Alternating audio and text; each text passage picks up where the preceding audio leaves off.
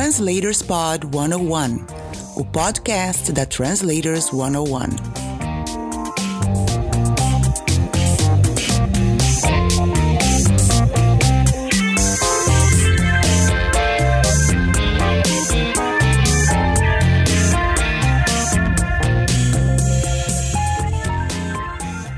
Olá, tudo bem com você?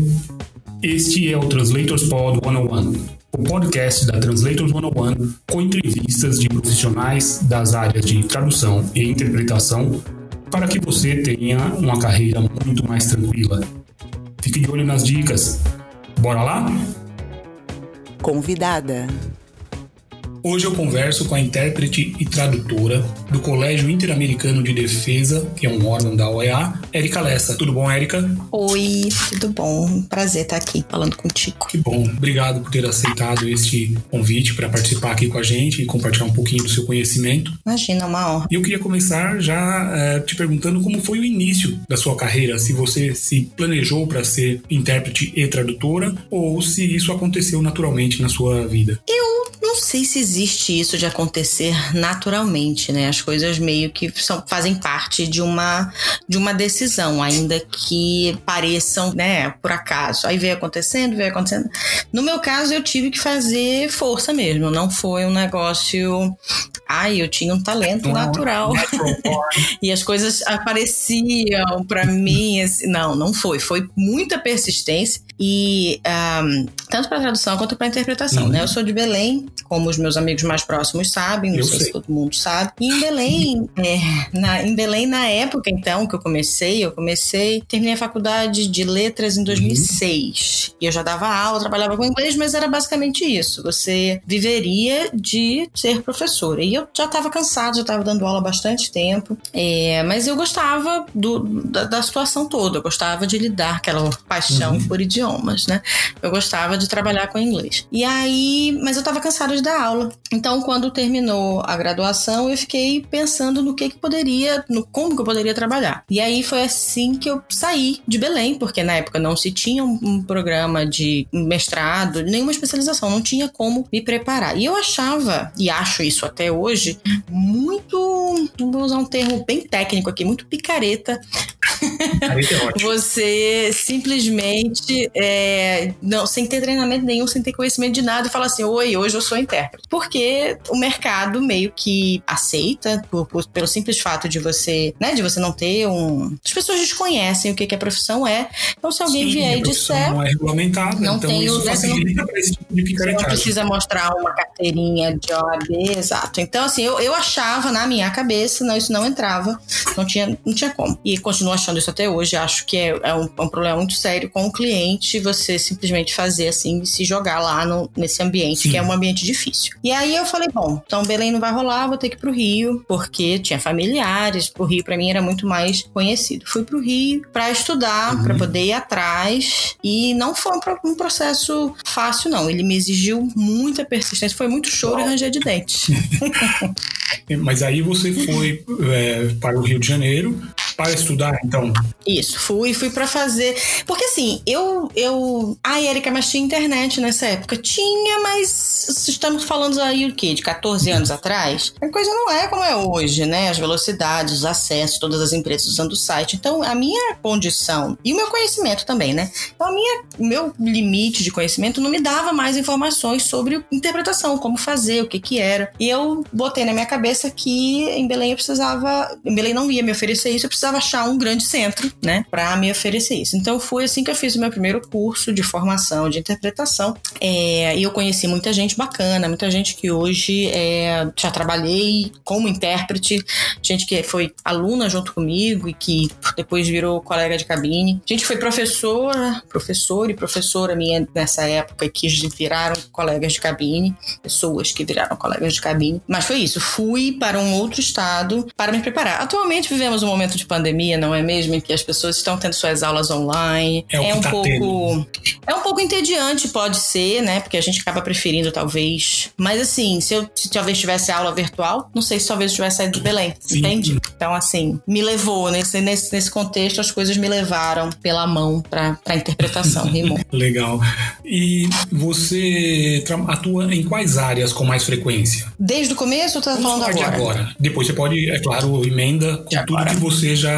Todas as áreas pelas quais você já circulou. Tá. É, é porque assim, quando você é autônomo, você trabalha com um universo muito. da interpretação. Você é um intérprete autônomo, você trabalha com um universo uhum. muito maior de áreas, porque senão você não acaba não trabalhando, né? Tipo assim, eu sou só intérprete de lançamento de foguetes. Poxa, mas não tem lançamento de foguetes todos os dias. Então você vai trabalhar uma vez ao uhum. ano, uma vez a cada dois anos. Então, assim, é um exemplo muito esdrúxulo, mas é Sim. é mais pra gente ter essa ideia. Então, hoje você tá lançando um foguete, amanhã você tá lançando uma base da Mac, né? Não temos uh, merchan aqui, mas sabe, é, são, são coisas que se alternam muito, assim, são muito variáveis quando você é autônomo. Quando você é um profissional in-house, como a gente diz, Sim. que é o meu caso hoje, né? Funcionário de carteira assinada, você se especializa. Por quê? Porque você é um funcionário daquela instituição e daquela instituição você tem, normalmente, né? Você tem um leque ali de assuntos que vão ser abordados. Tendo dito isso, é, o lugar para onde eu trabalho, o local onde eu trabalho, se chama Colégio Interamericano de Defesa. Então, é uma instituição muito antiga, foi criada em 62 e ela trabalha basicamente com o sistema americano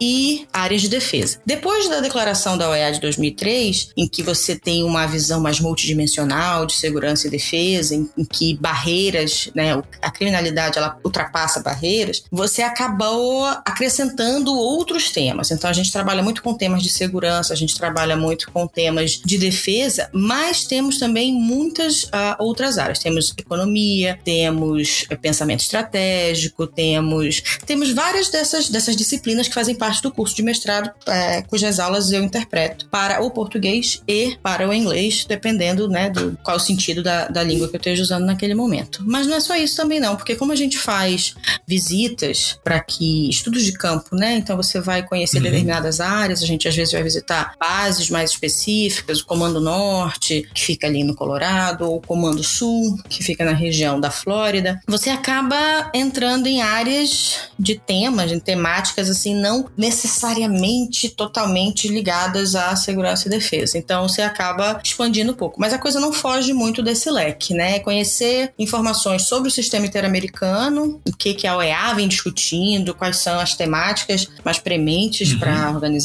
e o que que é importante também para os estados membros. Então assim, é importante saber o que está acontecendo na Guatemala, ter uma noção do como é que tá, de como é que tá El Salvador, como é que a pandemia, por exemplo, está se desenvolvendo no Peru. A pandemia hoje em dia, acho que ela faz parte da temática de todo mundo, né? Sim. né? Quase todos os, os, trabalhos de interpretação, penso eu, tem aqui ou ali uma pitada de pandemia. Mas é isso. Ótimo. Eu falo demais, tá? Você não, precisa ótimo. cortar, me corta. Não vou cortar nada. E você está baseada em Washington, é isso?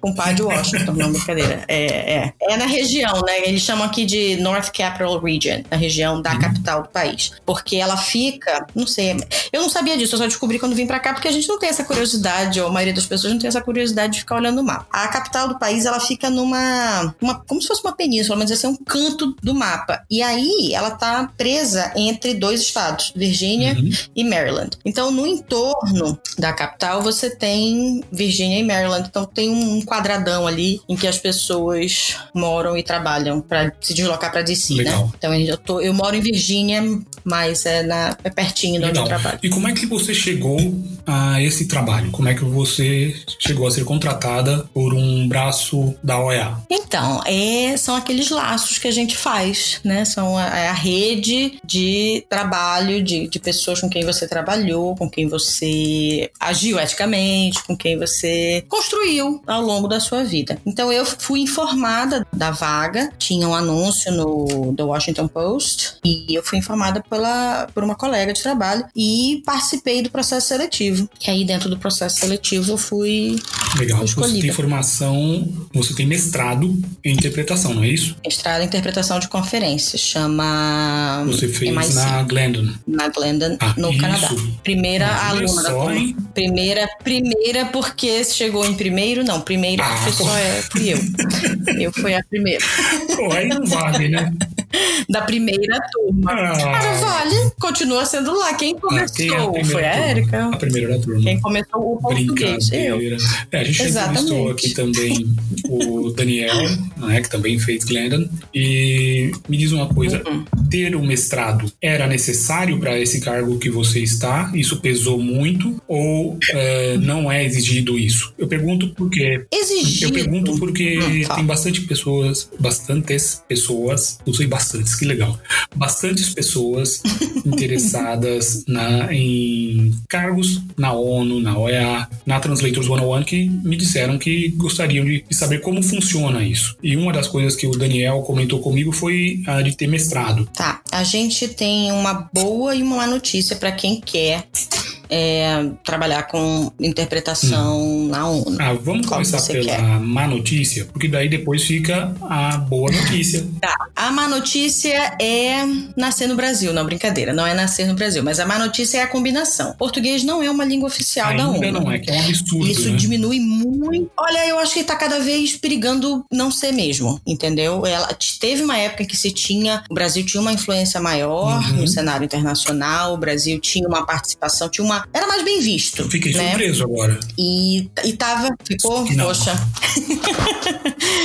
É, então, assim, o Brasil passou por uma época em que se tinha mais essa visão, né? era mais muito mais bem visto no mundo. O Brasil estava tomando, tendo uma retomada, etc. E aí foi aí que começou a se fazer essa uma certa campanha, mas ainda muito tímida. As línguas oficiais da ONU são inglês, francês, espanhol, árabe, russo Uhum. e chinês, mandarim. Então são esses seis idiomas oficiais. Se você tem essa combinação linguística como sua língua A, digamos que você tenha inglês e espanhol, francês e espanhol, russo e francês, você tem condições de trabalhar na ONU como, Mas é, como língua intérprete A, da ONU. ok. Como língua A, como língua A. A ONU só trabalha para sua língua A. Então, você vai sair dessas línguas do Flor, Uhum. do palestrante, para você e você vai para sua língua A. Por que, que eu não posso ser intérprete da ONU? Porque a minha língua A Que é não o é uma das línguas oficiais. E aí, não. Agora, tem algum, tem dois idiomas, que é o mandarim e o árabe, em que eles fazem bidirecional. Ou seja, eles fazem, Uhum. né, saem do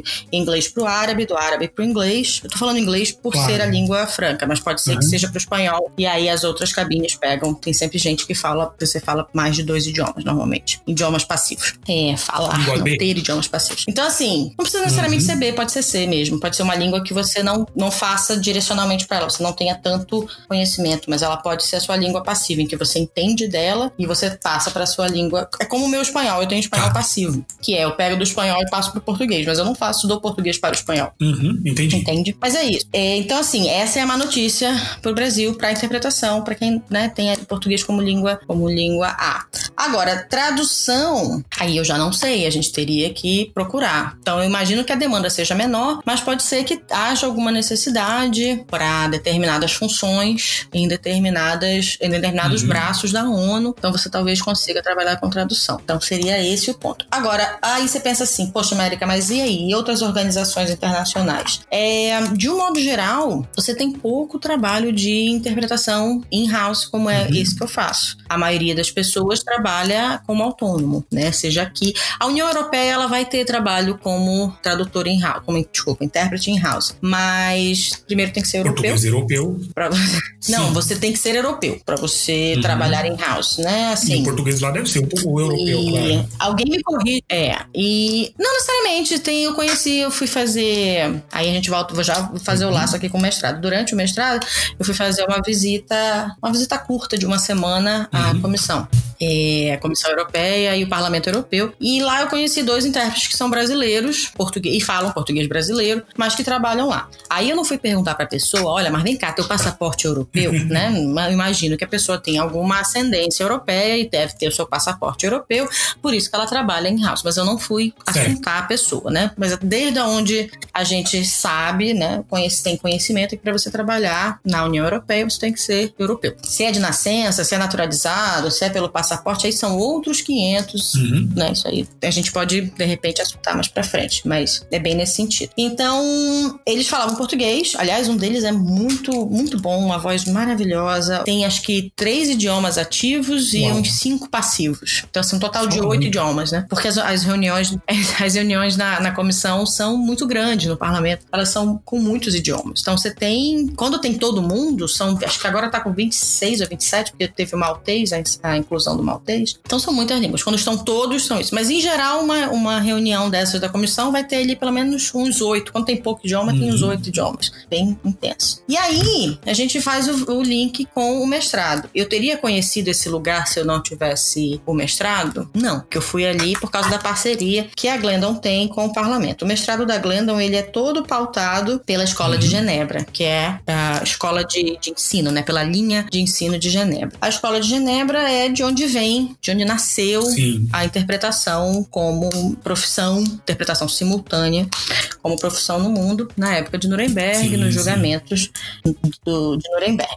Então, é, tem, então eles têm essa parceria e tem a chancela. O mestrado da Glendon tem essa, a chancela do parlamento. Inclusive, alguns dos professores. A prova final é avaliada por uma banca independente do parlamento. Então, assim, não são seus professores que vão te avaliar no final, na sua prova final do mestrado. O que dá uma idoneidade bem importante, bem relevante para o mestrado. Aí você fala assim, Érica, mas precisa. O que, que mudou na sua vida? Eu acho que tem, tem um crescimento pessoal uhum. muito grande, muita coisa eu aprendi na Glendon, muito. É, é, foi muito rico para mim. Eu fiz os dois anos do programa. Eu fiz o primeiro ano, que é a parte mais comunitária. Você e fez isso, essa parte você fez no Brasil? Porque essa parte é online, não é isso? Fiz uhum. essa parte online, eu fiz no Brasil ainda. E eu fiz o segundo ano, que é a parte de conferência em si, no, no Canadá. Então, assim, é como quando alguém pergunta para você assim: ai, mas eu vou pagar a associação. Eu não tenho um cliente que eu saiba com certeza que ele uhum. veio pela associação. Mas também você não sabe se não veio. Você não sabe se as pessoas te conhecem porque você falou alguma vez numa associação, porque você foi a um congresso, porque. Entende? É, é muito difícil a gente fazer o rastreamento de como determinados clientes ou determinadas oportunidades chegaram até a gente. É praticamente impossível você fazer isso. É tipo Covid. você não consegue rastrear da onde é, Houve um tempo que era possível. Mas agora é comunitário, não, todo mundo tem direito. Então, então a, a, a como seus clientes te acessam de um modo geral, pode ser por indicação. O cliente pode dizer para você que foi o seu colega tal e tal que te recomendou, mas a grande maioria chega até a gente uhum. sem a uhum. gente saber. E tem mais uma coisa também. Eu já fui recomendada por gente que eu não conheço pessoalmente, mas são pessoas que me veem em determinados ambientes, com determinadas posições, com determinadas posturas. Entende? Tudo isso constrói a tua carreira. Eu costumo dizer que eu não tenho nada na minha vida que a não ser o meu nome. Uhum. Uhum. Se eu não mantiver o meu nome bem, se eu não mantiver, olha, a Erika é competente, ou a Erika faz as coisas bem, ou a Erika, olha, a Erika aprontou uma comigo que tu não faz ideia. Isso para mim é acabar com a minha carreira. Então, assim, tudo que eu faço profissionalmente, a construção tá com essa base de que eu possa trabalhar da melhor maneira possível pro meu cliente e para mim também, porque eu também não vou aceitar, não posso aceitar condições de trabalho Sim. desumanas, que isso não tá certo para mim, isso não tá certo pro meu, pro meu colega da, da profissão profissão. Isso não está certo com os profissionais que vieram antes de mim, que tanto batalharam para que a gente tivesse uma condição Exatamente. X, né, nessa, é nessa profissão. Né, com a, com a então, assim, profissão. exato, sabe? Defender. Por que, que você vai abrir mão de, de, de determinadas uh, posturas que fazem com que o seu trabalho seja possível? Porque muitas vezes as pessoas é, acabam não valorizando tanto a, a, interpretação, o trabalho da interpretação. Ai, como assim? As pessoas costumam dizer muito, ah, é muito difícil e tal. Tá, mas aí quando você pede determinadas coisas que vão fazer com que a tua interpretação seja facilitada e, consequentemente, uhum. a qualidade do seu trabalho seja melhor, as pessoas começam a, a, dar rótulos que não são tão legais. Tipo assim, ai, fulana, uma exigência. Não, não é uma exigência. Eu preciso dessa condição X, porque senão eu não consigo Sim. realizar esse trabalho. Ou então eu realizo o trabalho e enlouqueço no dia seguinte, porque o esforço é tamanho que você não tem condição. Então, assim, o teu trabalho ele tem que ser sustentável. Você tem que conseguir viver dele por muito mais tempo. Então, em tempos de pandemia, você não pode trabalhar com uma qualidade de som precária. Você também não pode trabalhar com um microfone do seu lado precário, porque aí a qualidade não vai ser boa para o seu cliente. Entende? Então, a gente precisa saber, conhecer o nosso ofício bem a ponto de conseguir explicar até para o cliente: olha, Fulano, eu entendo que você está com dificuldade nessa época de pandemia de achar um microfone assim, assim, assado, mas a gente precisa, porque o microfone do seu computador está pegando som muito aberto. Eu tô chegando, eu tendo que fazer muito esforço, aumentando o volume uhum. demais, enfim. Então, eu tô, eu tô me colocando em risco para poder prestar um serviço para você. Vamos chegar no meio termo? Então, assim, quando você conhece o seu ofício bem, você consegue explicar para o teu cliente, porque muitas vezes é simplesmente desconhecimento. Agora, se eu uso essas informações e eu modifico a fim de eu tentar ter um ganho não muito ortodoxo, isso aí acaba sendo prejudicial para o teu nome, que a gente como autônomo, como profissional, a gente que não é rico, a gente que não é bilionário, e a gente precisa ter, porque você nunca sabe é, o dia de amanhã. Falar não é bilionário, você sabe que eu já fui milionário, né? É. Uhum, ganhou quantos mil? É, em dinheiro mesmo, já fui milionário. Eu tenho como provar, né? Tenho como provar. Pego minha carteira profissional, aqui tá lá, salário, 3 milhões, 200 e poucos mil. Quanto valia? Ah, acho que valia mais ou menos Aí, uns 600 reais hoje. 100 real. Mas já fui milionário. já fui. É. Mas não quero voltar Bem a ser. Isso. Bem não nesses termos. Olha, se você quiser, é fácil. Não nesses termos. Legal, mas é exatamente isso que você está falando. Inclusive, tem uma, um documento da, da AIC, se eu não me engano, com especificações sobre microfones, headsets, né, para esses tempos de uhum. RSI, uhum. né? Isso é, é, bem interessante, a gente vai divulgar aqui, vou colocar aqui embaixo nos nossos comentários o, essa, essa tabela. É importante, inclusive, inclusive que, porque assim, se você já fala isso para o teu cliente de antemão, ele não vai vai nem se chatear, ele não, ele, ele já tá, vai estar tá sabendo, ah, tá, eu preciso dessas determinadas é, posicionamentos aqui. O problema maior de você interpretar de casa é quando o público é muito grande, porque daí você uhum. não tem controle, né? Agora, quando o público é muito grande, ele também não vai interagir. Então aí você Sim, limita um pouco a participação. É, os inconvenientes, né? Você Legal. limita um e para isso tem um livreto da da ITA, da ATA, como a gente costuma falar por aqui, que é fundamental. Uhum. Foi traduzido pelo Marcel de Souza, pela Cris. Marcel Bozelli. Silva, e isso, a e a Giovanna Bozelli, que fez a, a revisão. Cris Silva, que é minha vizinha. Que legal. Ela tá na lista aqui para ser entrevistada também. Ixi, é uma fofa, recomendo. Então, esse livreto, ele é fundamental. Esses dias eu tive um contato de um cliente que queria orçamento para tradução. Tem um livreto também para tradução, uhum. né? Que todos tradução. eles foram criados pela Chris Durban, né? Eu peguei esse livreto, uhum. é, conversei com o cliente, expliquei para ele, mandei esse livreto ele, falando, olha, tá aqui. É isso que você tem que procurar ao contratar uma tradução. Se fosse interpretação, mandaria o de interpretação e olha, é isso que você tem que estar tá atento na hora de contratar. Uhum. Pronto, você já educou o cliente, você já está fazendo uma parte a mais para nossa profissão. Né? Você está deixando a coisa mais formatada. É, eu, acho que é o Ricardo Souza que fala isso, que você oferece Sim. mais como profissional, mas não é o oferecer mais tudo a preço de banana, eu vou oferecer. Não, você oferece mais quando você oferece esse tipo de experiência para o teu cliente. O teu conhecimento, essa informação, exato. Não é você fazer desconto e enlouquecer e botar um terço do valor. Não, isso você está fazendo. Tá, muito pelo contrário, tá, você está agindo em exato. detrimento da tua profissão. Mas quando você tira um tempinho para explicar para o cliente como é que é, para tentar entender, muitas vezes o cliente ele nem te ouve, ele vem já com um pacotão e você fala assim: não, mas peraí, é, que pra que onde tá vai esse texto, né? Que porque que ele vem, ele? vem com uma informação porque ele já acha que ele tá sabendo. Aí você conversa com ele, mas às vezes umas conversas de 10 minutos, você fala assim: não, olha só, o que, que você precisa? Você tá precisando disso aqui? Não, isso aqui você vai acabar gastando dinheiro a mais. Olha, faz aqui, aqui, aqui, aqui. Ou seja, você. E o cliente fica uhum. agradecido e muitas é, vezes ele volta. Que eu, que eu fiz com esse então, cliente, desculpa te cortar. É, esse cliente, imagina. eu falei para ele: olha, tá aqui, é isso, é assim que funciona, meu preço é tal tá aqui. Não se preocupe em fazer comigo, mas peça essas é, isso aqui de quem você vai fechar. Não tem Esse problema detalhe, se ele é. escolher o preço mais barato agora. O meu preço ele já sabe. Ele escolheu alguém mais barato e fez com um, uhum. um valor mais barato lá alguém que caiu de paraquedas na tradução. Não estou discutindo a uhum. qualidade, eu tô falando que é uma pessoa que não está preparada para isso mesmo. E aí ele pega aquele material, olha, fala, uhum. o cliente, né? Pega aquele material, olha e fala, caramba, eu devia ter contratado o William. Ele pode ser que a, uhum. ele não tem como avaliar ainda a minha tradução mas ele sabe que eu sou um profissional. Ele vai ter, ele vai voltar para mim e falar, faz esse trabalho aqui para mim, nem que seja um pequenininho para ele poder comparar Ele vai falar, cara, é isso. Cara, e são as pequenas coisas, sabe? Eu lembro que quando eu comecei, é, uma das primeiras coisas que eu fiz foi meu site. Poxa, Erika, mas tu não tem nada, É não interessa, eu tenho um site. Mas é. Ai, mas por quê? Porque você. Ele te dá uma certa. Esse, esse Autoridade. verniz profissional. É muito difícil pra alguém contratar outra pessoa, eu acho, né? Eu tenho, eu hoje em dia, assim, tô procurando qualquer coisa pra comprar. Não tem site. Ou então tem um site assim, ou então tem um e-mail,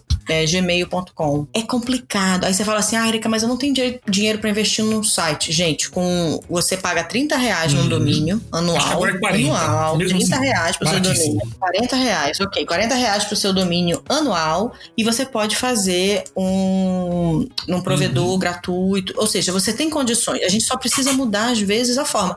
Vai mandar um orçamento para o cliente. Poxa, o Word oferece Exato. modelo de orçamento. Ah, eu não tenho logo. Bota o seu. A primeira letra do seu nome, a letra do seu sobrenome, faz ali, bota uma outra cor. Sim. Tudo isso tá no Word. Mas não, mas não manda em Word, né? sempre. Manda em PDF, tá, gente? Por favor. E, e coloque data de validade Mas, assim, do tudo isso- que é importante. Exato. Colocar essas pequenas coisas, isso tudo demonstra uma, um profissionalismo. Essa coisa. Outro dia eu tava lendo uma, uma, uma matéria das pessoas. Não foi uma matéria, foi alguém perguntando se estava tudo, tudo bem para você é, quando o cliente queria te contratar pelo WhatsApp.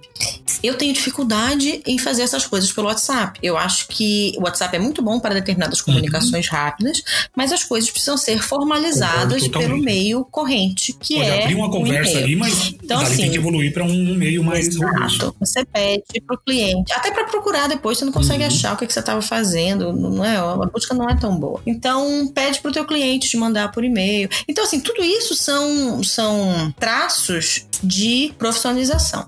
Eu tinha um- uma, uma colega que sempre vinha me perguntar, ai, Érica, mas poxa, não dá, é muito difícil, é muito caro. Eu falei, olha só, você precisa saber se valorizar, porque se você não começa com a, com a sua valorização, Claro o cliente também não. não vai. Então, assim, eu sei que dá, eu sei que dá medo. Eu entendo que dá medo.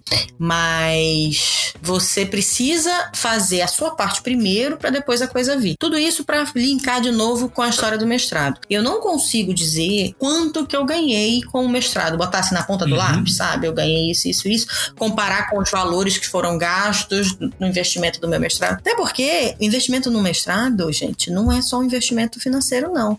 A primeira coisa que as pessoas pensam é o financeiro. Mas é um desgaste emocional grande, é um comprometimento de estudar muito grande, é um, né, são, são umas, você se afasta, você, eu tive que sair do Brasil Uhum. para ir pro Canadá. Ai, mas ir pro Canadá é ótimo. Sim, é ótimo, mas você se afasta da sua família, você, eu larguei uma vida profissional para voltar a ter uma vida de estudante, que a gente sabe que não é Sim, fácil, sim. né? Você tem que começar tudo. Ah, mas você sabe o idioma. Saber o idioma é um traço da cultura do lugar. Você chega no lugar, você tem que aprender tudo. Da onde que fica o sabão, qual é o tipo de sabão que você usa para lavar sua roupa. Ah, besteira, tá rindo? Mas não ri não, porque essa besteira toma conta da tua vida nos primeiros meses. Todas as pequenas decisões, qual é o ônibus que pega, como é que chega, enfrentar o inverno do Canadá, tá pensando que é fácil? Tinha dia que era abrir o olho, era difícil, era tanto do vento no inverno, inferno. Mas assim, tudo experiências válidas, muito boas, mas assim, o maior investimento não é, não dá pra dizer se foi financeiro, se foi emocional, Uhum. se sabe? Porque é, é tudo um grande pacote. Agora, se você recebe na tua casa dois, dois currículos, você só tem um currículo para avaliar, e aí um tem um, um grau de instrução maior do que o outro, qual que você, como consumidor, vai A tender é a claro, pro escolher? mais instruído. Se você só tem o papel, é, é- é meio que isso. Então, assim, tá aí, tá dito. Cada um faz a sua, cada um faz a sua escolha pessoal, porque ela, ela demanda muita coisa. Tem gente que não consegue Sim. ficar longe da família Compreensível. um ano. Compreensível. Não consegue. Compreensível, mas assim, você tem que ver o que, que te pesa mais, o que, que Uhum. você quer Se mais. vale a pena esse esforço né? ou não. Se é uma ponte para você chegar onde você quer Exato. ou não. Ou se você tá bem onde você tá, porque às vezes você tá bem onde você tá. e tá Claro, tudo bem também. Não é obrigação. Né? É um caminho, um dos Exato. caminhos, esse que você seguiu. Legal. E você foi ano passado, né? Eu, eu sempre tô, com, eu tô agora com essa dificuldade de lembrar em qual ano que foi tal congresso. Mas você foi o ano passado. É idade. É, me respeita. Eu sou avô, tá? Me respeita. Bom, mas então, o ano passado você foi uma das keynotes do congresso da Abrates. Como foi receber esse convite? Ai, menino, eu fiquei tão me sentindo. eu achei tão simpático. Médico. É, é, muito, é muito legal isso. Eu, eu, na verdade, fiquei com medo, te confesso. Que falei, gente, mas não. Imagina, eu, que novo, como é. assim? Eu sou, eu sou boa na arte da galhofa, nas outras coisas eu não sei se eu, se eu né, não dá na frente de todo mundo e tudo. Mas foi um prazer, assim, incrível. Né? Eu recebi o convite com muita alegria. Eu não jamais esperava. E foi uma delícia. Foi uh, uma boa pausa, foi um momento de rever muita gente querida, de e de botar as coisas para funcionar mesmo, porque é, o que o hum. Ricardo me pediu uhum. quando fez o convite foi justamente para falar sobre isso, né? Sobre o que que um mestrado, o que que persistir na instrução é, formal, se tinha trazido né, frutos, se valia uhum. a pena, etc. E eu sou uma grande defensora disso, eu sou uma grande. Inclusive, estou aqui coçando, ver se eu não faço um doutorado, Olha. quem sabe, nunca se sabe. E você faria ali mesmo? Porque também, né? Pra... Tem alguma instituição já em vista? Não, porque se fosse, se fosse para fazer, tem que fazer no, no, na Europa. E aí teria que pensar, porque daí tem que botar mais um idioma, uhum. então, né? Precisamos de um planejamento. E planejamento não é muito, assim, planejamento esse da ponta do lápis todo, ele não é muito meu forte. Eu normalmente tenho uma meta e aí eu vou, faço um esboço, mais ou menos, para ver como é que eu vou chegar lá. Quando tem que fazer a coisa muito detalhada, eu tenho um pouco mais de dificuldade. Mas, né, a gente joga, bota para fora a intenção e quem sabe Legal. a coisa não sai. Mas, assim, depende, um, um, doutorado depende muito dessa, dessa disponibilidade, né? Uhum. E eu uhum. não sei se ainda tem. Então, assim, foi, foi muito bacana, sabe? Eu não sei se as pessoas gostaram da palestra em si, mas eu gostei muito. eu gostei, achei bem bom. de fazê-la. Eu gostei muito de pensar sobre ela, de estrinchar, de tentar estruturar de um jeito que fizesse sentido, uhum. pelo menos para mim. Eu gostei, Enfim, gostei que bom que você gostou, fico feliz. Eu até gravei pra você, não gravei? Gravei. Gravou e ah, eu botei no site. Legal. Olha aí. Bom, é, essa, essa palestra, eu acho que eu ainda tenho um arquivo aqui, depois eu posso te chantagear para colocar isso no ar. Pode, pode botar, eu deixo.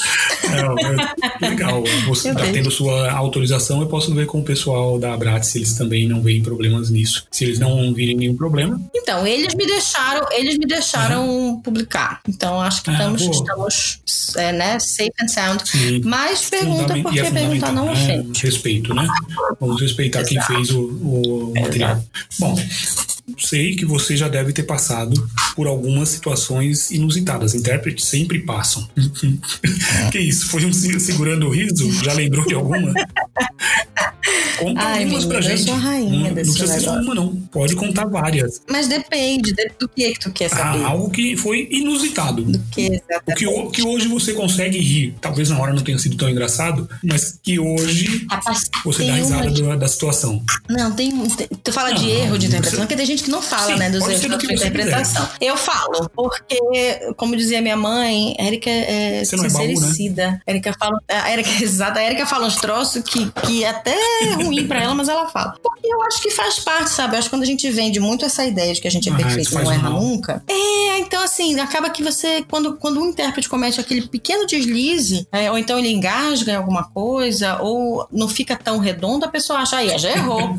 e não é assim, né? A coisa é tão difícil. Eu, só, eu lembro muito das reclamações das pessoas Sim, de interpretação do Oscar. Isso me dói até hoje. Viana, porque... E ela comentou sobre isso. Pois é, isso é muito dolorido, porque tu sabe a dificuldade que é estar tá ali e a, a, pessoa deu assim, demorou um uhum. milissegundo ou entregou a informação um pouquinho. Ai, olha é, aí, horrível, teria feito melhor. Fazer. Mas colega. então, assim. Então eu vou falar de um pequeno erro e de como ah, eu lidei com esse erro. Exato. Isso é importante também, porque você. É importante saber lidar com o erro, saber. E, uhum. e, e resolve, né? No fim das contas. Então eu tava num evento que foi pré-Copa do Mundo. Eu tava fazendo Copa um, do Mundo, Brasil. um evento em parceria uhum. do Brasil, 2014. Era antes, acho que foi 2013, 2012, 2013. Então eles estavam fazendo uns treinamentos com as polícias. É, olha aí, eu com defesa é, e segurança é. de novo.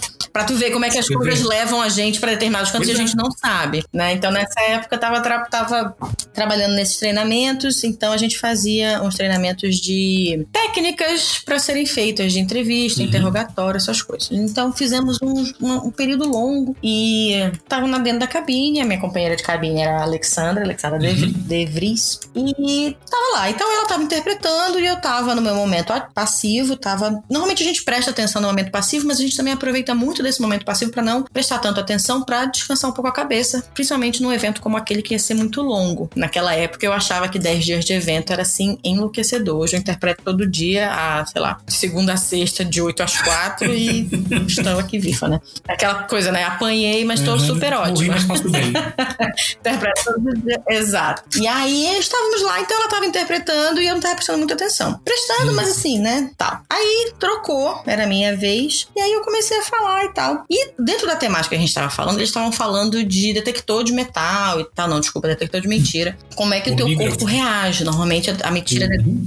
a mentira é detectada por alteração do batimento cardíaco, sudorese na mão, aquelas coisas. E na reação muito comum, que era fight or flight, né? uhum. né? Luta ou fuga, em que você se vê acuado, então você tem essas duas, esses dois tipos de reação. Ou você se joga para lutar, uma coisa bem instintiva, bem animalesca, ou uhum. você corre. E aí mudou pra minha vez, deu uns dois minutos falando nisso aqui, e aí o cara vira e fala assim: o, o inspetor lá tava falando, ele falou assim: Ok, let me tell you a story. Aí tô eu lá lindo, ok, gente, agora eu vou contar uma uhum. história para vocês. Do you remember when I talked to you about the Firefly thing? E aí fui eu, né? Você se lembra quando eu te contei aquela história do vagalume? Firefly. Por quê? Porque o cara era do sul, Firefly. Eu não tinha prestado atenção, falei, vai que ele contou a história do vagalume aí, que eu não prestei atenção. É, foi o que eu ouvi. Só que assim, se não fosse a colega, eu não teria prestado atenção. Porque a menina, a, a Alexandra, ela virou de um jeito pra um lado, a pessoa se jogou quase pro lado, me olhou com os olhos arregalados. Eu falei, misericórdia, o que eu falei? Continuei falando e olhando para ela, ela ia começar a escrever o que que era. Eu desliguei o microfone, ela, fight or flight.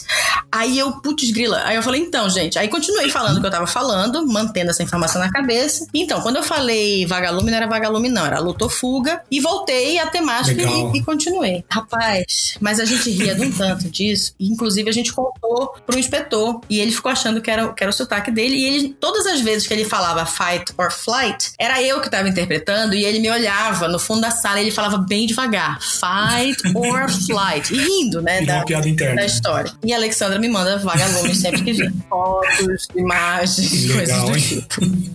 Ah, mas é uma, é uma, ah, é, é uma história bem interessante. Essa. Você resolveu na hora, né? Como tem que ser, quando é possível. É porque você não vai. Você não, é, você não pode deixar passar. Você não, se, se, for, se for algo que vai mudar a mensagem, você precisa uhum. voltar e corrigir. Se for algo que, sei lá, o ideal é você não errar a regência, mas se você falar um nós vai, já passou muito tempo, já foi paciência. A pessoa tá, que tá te ouvindo, ela também tá acompanhando o uhum. teu padrão de discurso. Você não fala nós vai, fica foi o tempo inteiro. Então ela percebe que foi ali, teve um soluço, mas que a coisa volta sim, e flui, sim, sim. entende? Então. Legal. Tem é alguma outra história? Eu já caí da cadeira.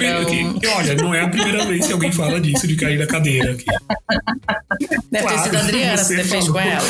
Você me contou essa história. Exatamente. Ah, eu tava com ela na cabine e, enfim, foi, foi caótico aquele dia, porque a cabine era pequena. Ai, teve uma outra história, vou terminar essa, depois eu conto outra. A cabine era pequena e tava com problema no som ali embaixo, que era onde ficavam os cabos ali, as tomadas. E tava dando um problema e eu chamei o técnico de som. Ele foi, se enfiou ali embaixo da mesa e eu comecei a achar que aquilo ali tava muito próximo, numa distância, né? A pessoa ali no meio das pernas, situação meio. Uhum. Ele tava meio constrangido, eu tava meio constrangida também. Então eu fui dar espaço pro rapaz, me afastei na cadeira. Só que a cabine era construída dentro do prédio e tinha um, uns dois degraus para você subir, entrar na cabine. A cabine ficava um pouco mais alta, até para pro público, quando estivesse assistindo, não atrapalhar uhum. quem estivesse interpretando. Rapaz, mas nisso que eu afastei a cadeira, o pé, o pé caiu no, no, no buraco do, dos degraus. E eu fui indo para trás, assim, muito lentamente, aquela sensação de desenho animado, né? Estou caindo.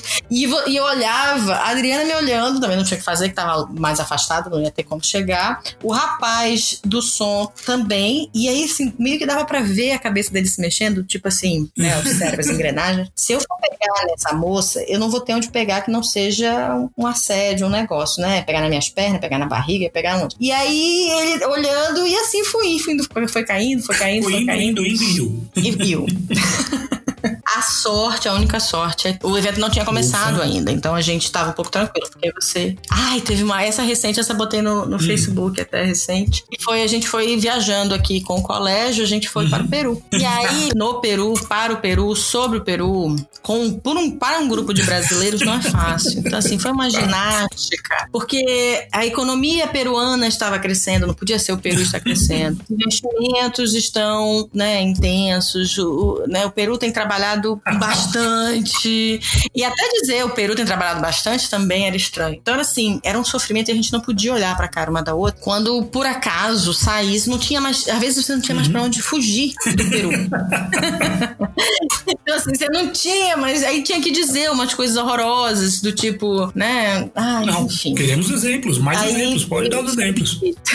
Já não lembro mais, mas era assim. Era difícil. Legal. Foi difícil. Principalmente porque a gente foi pra Cusco também e essa questão do ar rarefeito pra Hum. interpretação é uma coisa que a gente não pensa muito, mas rapaz, como consome oxigênio falar? dificulta muito isso. A altitude dificulta muito, mas você andando no, tra- no devagar, não correndo, eu tava já meio que uns dois, três dias já tava ok. Mas interpretar me deu um cansaço que eu, eu- normalmente a gente faz turnos de 30 minutos. Eu, na- naquele dia em Cusco, eu tive que fazer turnos de 15 minutos, porque eu estava com Caramba. dificuldade de respirar. O Peru me tirou o ar. Bom, é, dizem que acontece muito. Mas dizem. Dizem. Dizem. Quem te diz? É pro seu TCC. É, sei. uma, uma amiga minha quer saber. Bom, é, legal. Você já deu algumas dicas, né, já falou algumas dicas bem interessantes aqui, mas eu gostaria que você é, desse mais dicas para quem está iniciando. Tá. É, acho que a primeira fala de interpretação, né? Primeira delas é não tenha essa ilusão, não é ilusão, mas não tenha essa sensação de que, bora, terminei, agora me venham os clientes. Eles não Infelizmente não é assim. Um evento de interpretação, um evento que tenha interpretação, é um, é- é um evento que é caro, é um evento que normalmente tem muita visibilidade. Então, assim, é, é muito complicado para esses eventos colocarem alguém Uhum. iniciante, muito iniciante. Então, assim, são menos oportunidades. Então, você tem um número menor. Então, no começo da sua carreira de interpretação, ele não pode ser o seu ganha-pão. A não ser que você, sei lá, tua mãe seja intérprete e aí você divide com ela alguns, né, alguns clientes. Às vezes isso acontece. Mas, assim, se você é como eu, que vem de uma família que passou, teve suas dificuldades e tudo, e resolvi que ia fazer isso e sem ter para onde, a quem recorrer, né, como procurar. Se você tem esse, não tem esse histórico de familiares na interpretação, é, não espere que você vá conseguir os primeiros trabalhos. Às vezes acontece, às vezes você consegue dois, três trabalhos e depois fica uns meses sem conseguir. Isso também é normal. O importante na interpretação é a persistência. Então você continua fazendo o que você fazia antes e abre espaço, procura ter a flexibilidade para você inserir os seus eventos.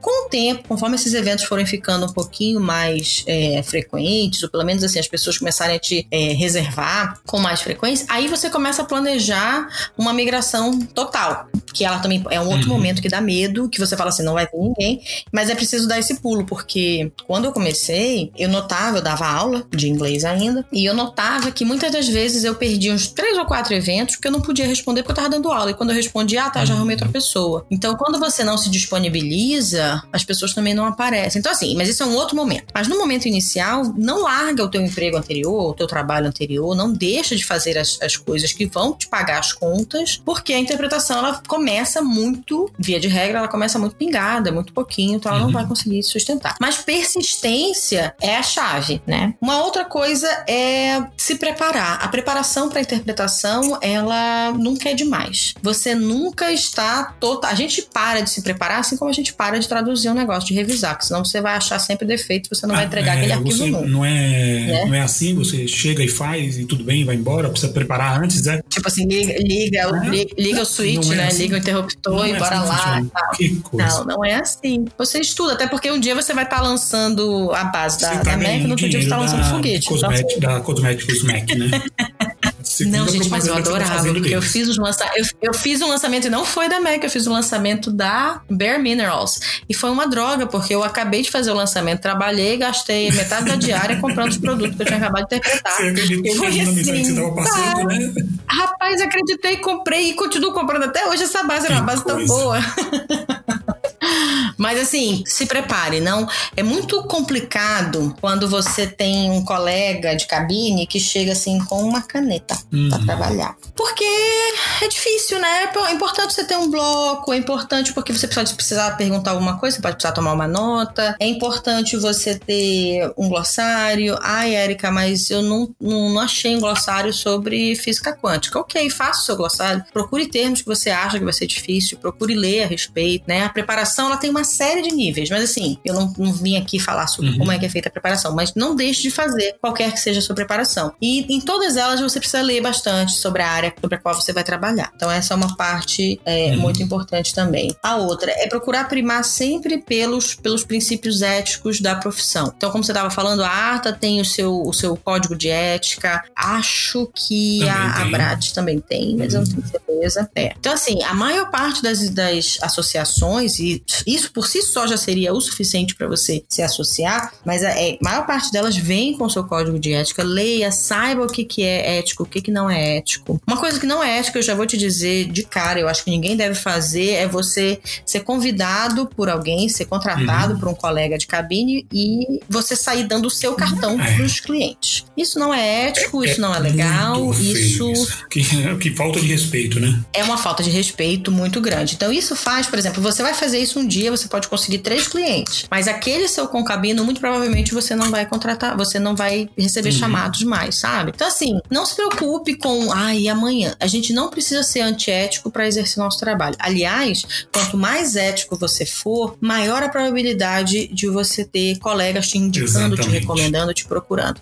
Eu tenho uma colega que uma vez falou assim para mim: eu só confio em você para recomendar cliente meu. Isso para mim não tem preço. Isso para mim vale mais do que qualquer três diárias uhum. cheias, digamos assim. Não tem preço isso. Porque eu sei que eu posso contar com essa pessoa, eu sei que essa pessoa confia no meu trabalho, na qualidade do meu trabalho e na minha ética profissional. E isso é das coisas mais importantes. Então, é, trabalhem sempre com o máximo possível de ética profissional, que você vai. A, a probabilidade de você se dar bem é muito é. grande. E que mais? Ótimo. Que é mas isso é quase um curso. É.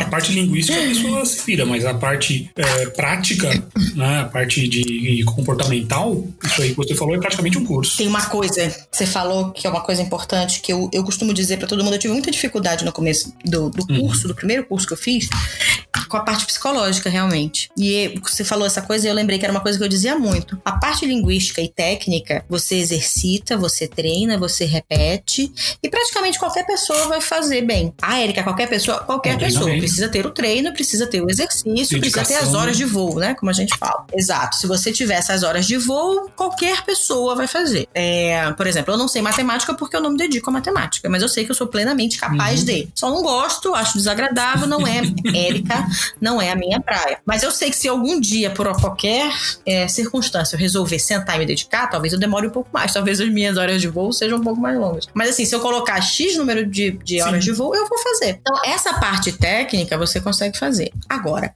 a parte psicológica da interpretação, ela é difícil de ser trabalhada. Essa parte, é, ela pode ser o diferencial entre você ser o intérprete e você desistir completamente. Porque assim, a parte mais complicada da interpretação, dependendo da sua característica de personalidade, mas uhum. de um uhum. modo geral, tá? É você estar tá ali lidando com aquela informação, aquele mundo de informação que tá vindo, que é o palestrante falando aquelas coisas, e é você ali como intermediário recebendo aquilo, tentando decodificar a mensagem, tentando decodificar o tom, né? No meu caso, que trabalho em, em algumas situações com interpretação diplomática, tentando não causar Sim. um incidente, causar uma guerra ali entre os, né, os dois cantos, você tá, tá fazendo toda essa informação enquanto você tá ali pensando em como é que você vai entregar essa informação. Que palavras você vai usar, qual é o ritmo, qual é a sua velocidade da fala, como é que você vai fazer isso, que entonação uhum. você vai dar para aquela fala. E ao mesmo tempo tá ouvindo o que já tá vindo em seguida e fazendo todo o mesmo processo o tempo inteiro. Isso causa uma sobrecarga emocional.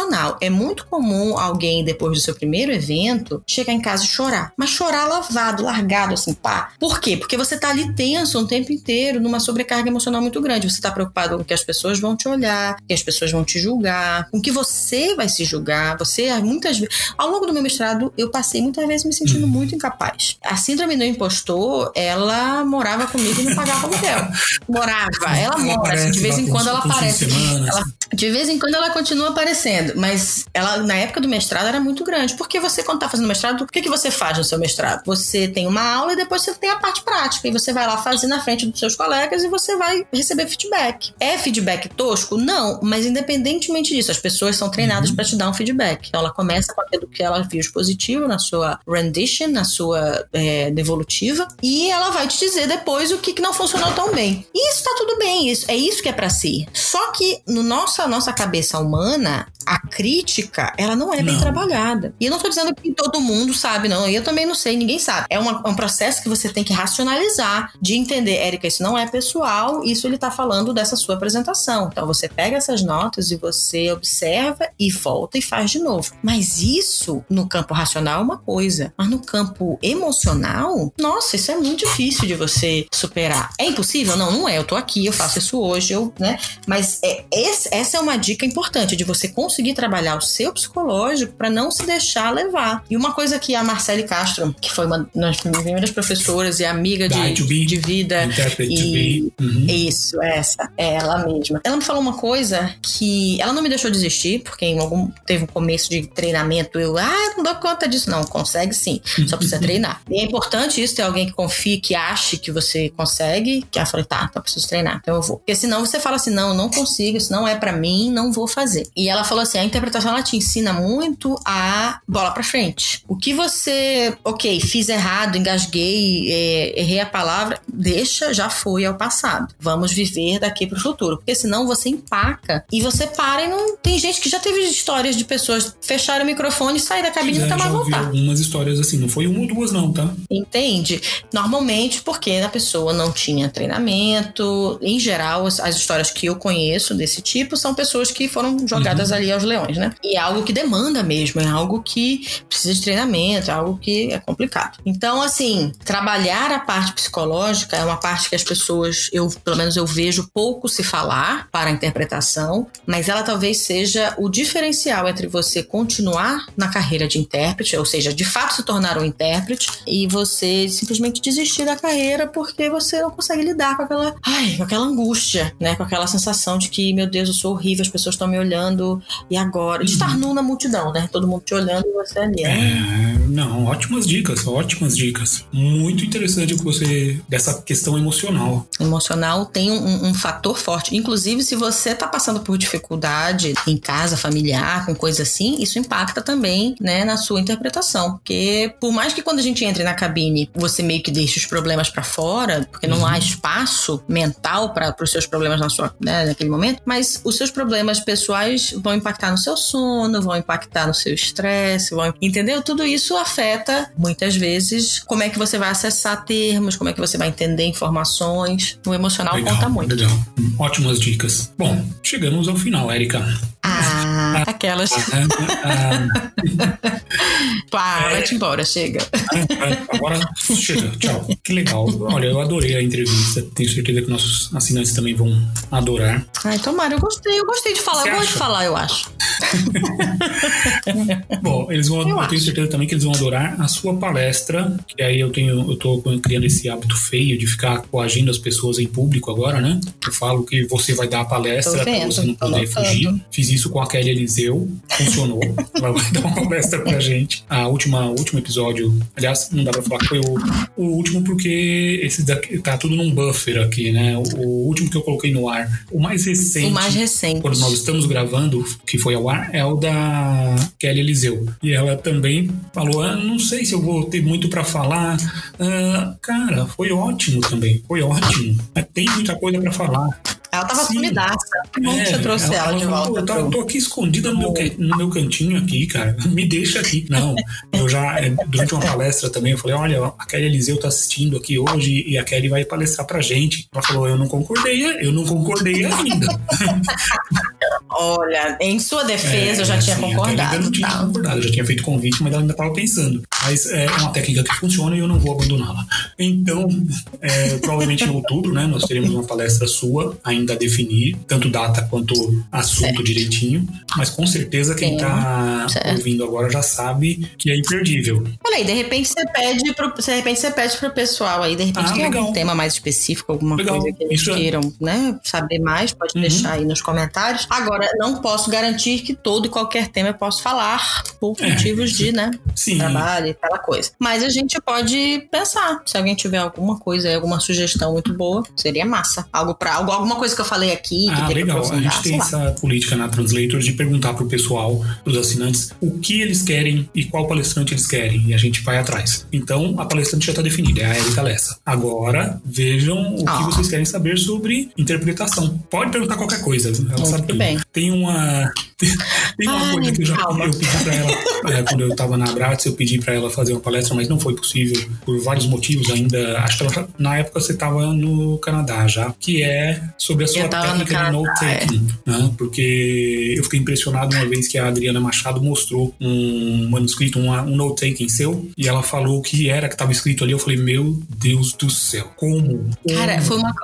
Pronto, tá aí. É uma. Essa aí, essa parte depois se você quiser copiar, copiar não, né? Cortar e colar lá no, no meio da, hum. da, da, nossa conversa. O note-taking foi algo que foi coisa da Glendon. Eu não uhum. tinha note-taking durante muito tempo. Era um negócio assim que. Agora sim também, algo que é treino também. Eu tô há muito tempo sem fazer. Não sabemos como estamos com a técnica neste momento. Mas assim, o, o, a base do, do raciocínio, uhum. né? O, o, o rationale por trás disso. Como é que chama essa palavra em português? Tá a lógica por trás disso. Não tô perdendo, não, eu tô perdendo idioma. Eu não sei mais falar língua nenhuma. Ah. Chega uma hora assim, fim do dia, eu já não sei mais. Eu só eu falo com os gatos é. só. É, ah, a gente fala em miado. É uma língua bem difícil. É, então, assim, muito. Então, foi um dos grandes presentes que eu tive da Glendon. Foi uma das grandes conquistas com a Glendon. Foi essa tranquilidade para fazer tomada de notas e uma consecutiva, que é uma coisa que a maioria dos intérpretes que são uhum. treinados não gostam de fazer. São poucos os que falam assim, ah, eu adoro consecutiva. Uhum. Silva é uma. Eu adoro, aquela é. que entrega os outros, né? Vai chamar ela.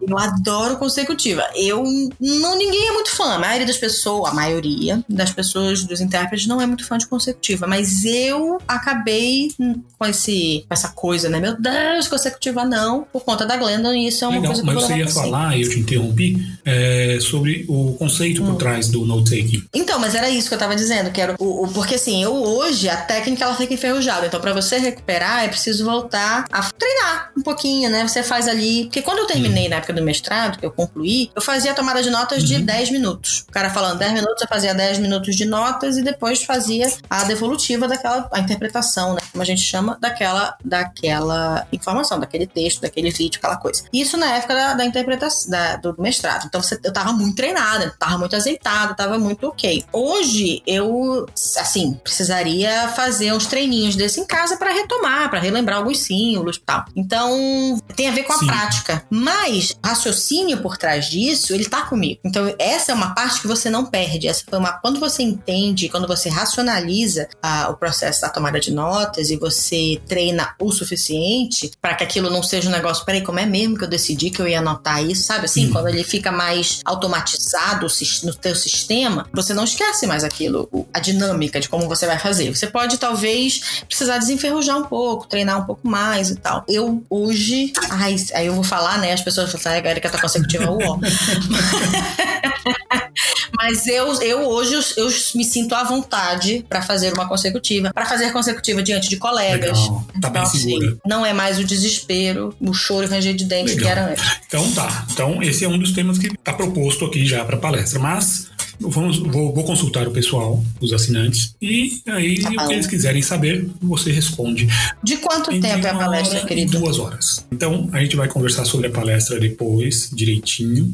Agora eu vou encerrar a nossa entrevista. Tá bom. Eu, a gente poderia ficar conversando aqui mais um tempão, mas temos que encerrar. E te agradeço novamente por disponibilizar seu tempo, depois do seu expediente. Ah, você já trabalhou o dia inteiro aí, então muito obrigado. Imagina, o prazer foi meu. Muito obrigada por me receber. Obrigada ao pessoal da da é, Translators 101, é isso? Eu falei certo? Ah. ah, muito que bem. E eu espero que tenha servido, que as pessoas possam tirar aí alguma coisa para o seu desenvolvimento profissional e para sua seu aprimoramento. Pelo menos uhum. dar ali um norte para ah. ver para onde é que eles querem ir. E eu acho a iniciativa Bom. muito boa, viu? Ainda mais eu que na, na minha época não tinha essas coisas. Na minha época a gente pegava as informações do Orkut. Pegando a idade. É, te parabenizo ah, pela iniciativa, tenho, muito boa. E é um prazer. Eu tenho assinantes lá de Belém. Não é mentira, não. Mentira! Vai que eu conheço. Já saí de tanto tempo, não conhecer Tem, ninguém. eu tenho assinantes de várias partes do Brasil. Porque uma das ideias, uma das Mano. ideias é viajar com a Translator 101, né? É que agora não pode.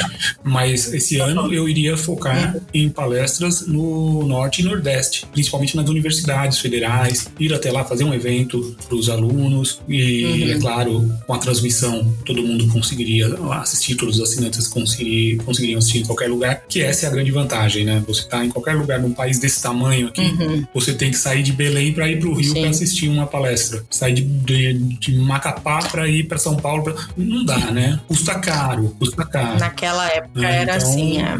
é, essa é uma das ideias que a gente, um dos problemas que a gente tenta resolver. Bom, Não, maravilha, Legal. acho incrível. Égua, mano, acho olha, ótimo. é, então em sua homenagem agora eu vou pegar um açaí com leite condensado e vou Eu não vou falar mais com você, adeus. Eu me Tá recuso. certo. Então, Érica, muito obrigado. Um beijo, Beijo, Guilherme. tchau. Tchau, tchau. E como diria certo personagem, por enquanto é só, pessoal. Na semana que vem estaremos de volta com mais uma entrevista para vocês. Até lá! Esse programa só foi possível graças aos assinantes premium da Translators 101.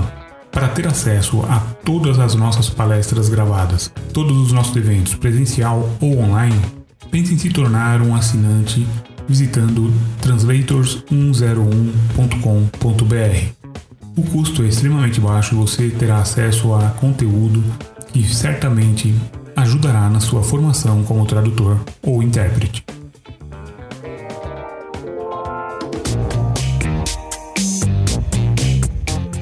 Translators Pod 101, o podcast da Translators 101.